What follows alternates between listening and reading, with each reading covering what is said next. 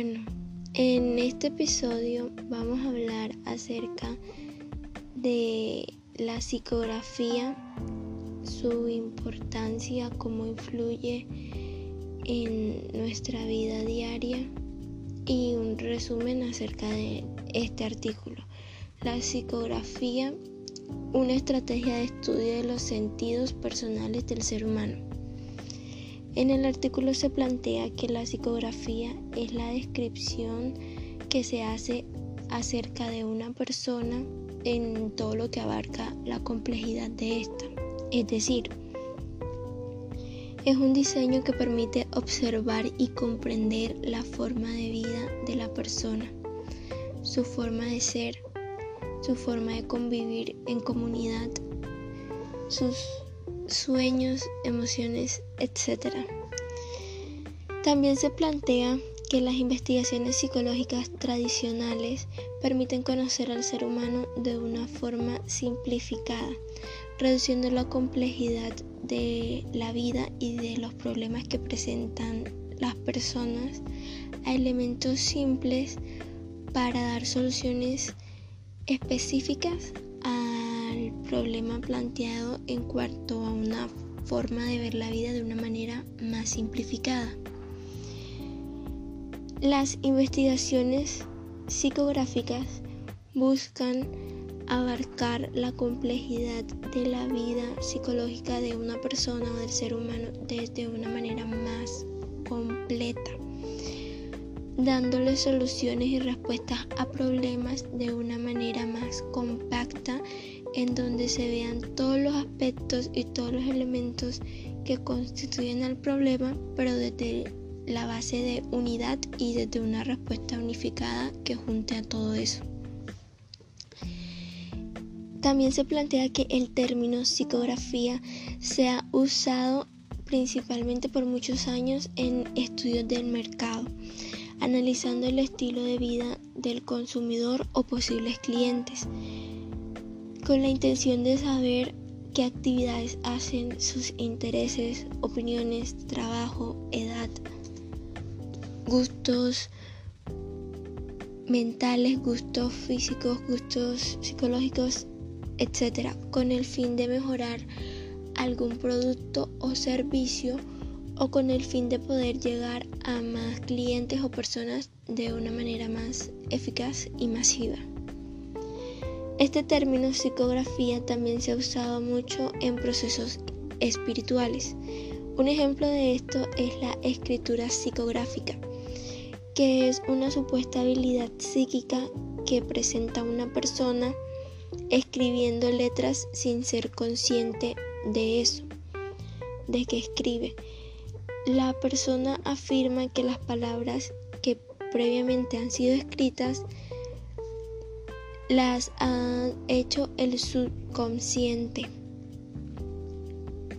No se sienten con capacidad de afirmar que han tenido total concentración, por ende conciencia de la acción que estaban haciendo, en ese caso escribir letras o palabras. Así que asocian esa voluntad o acción a un espíritu, fuerza sobrenatural o fuerza del universo.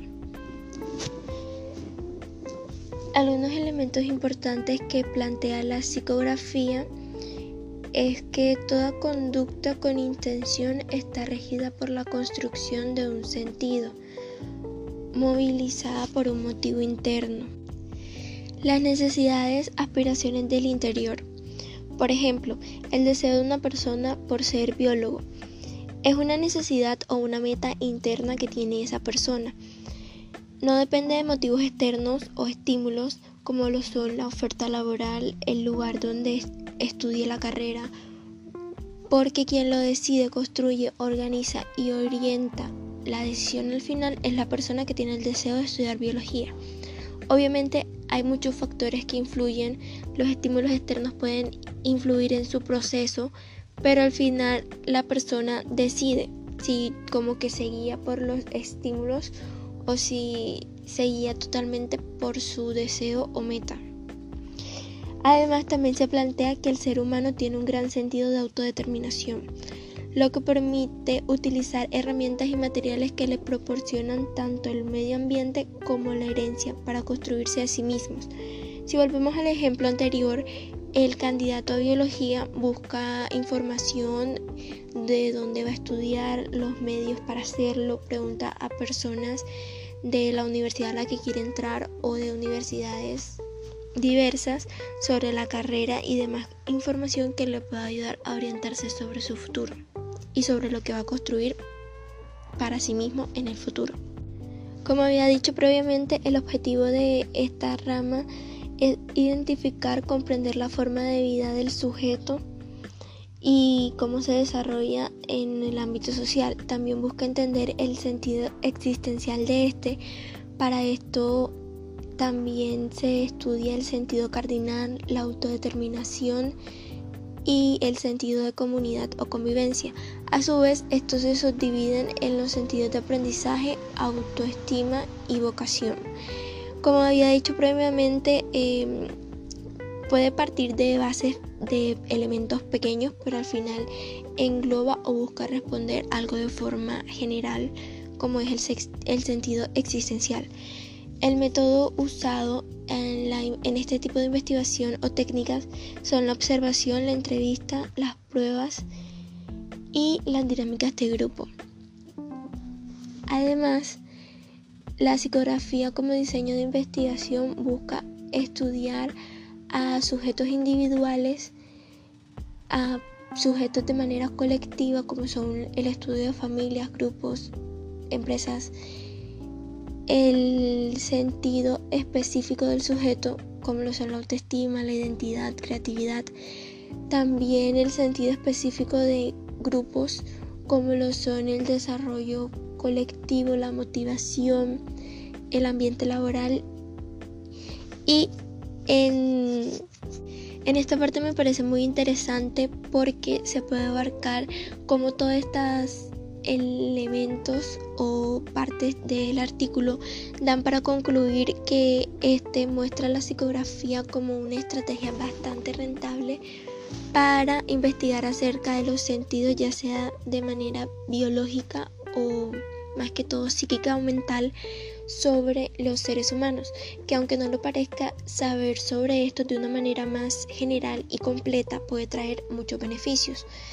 Eh, si ponemos el ejemplo en una empresa, saber cómo se sienten los empleados, eh, qué tal está el ambiente laboral, puede ayudar a que ésta sea más productiva. Si vamos a la rama educativa, el mejorar o hacer un estudio acerca de cómo los profesores enseñan, cómo mejorar o cuáles son las virtudes que hay en el sistema educativo actualmente para mejorar las futuras generaciones, la forma en que van a ser educados, los futuros profesionales y las oportunidades que estos puedan generar, que en cierta parte influyen en la economía del país. Entonces, aunque no lo parezca, la psicografía puede influir en diferentes formas o aspectos de nuestra vida, de manera positiva según la investigación que se haga y según las soluciones que se plantee en esta.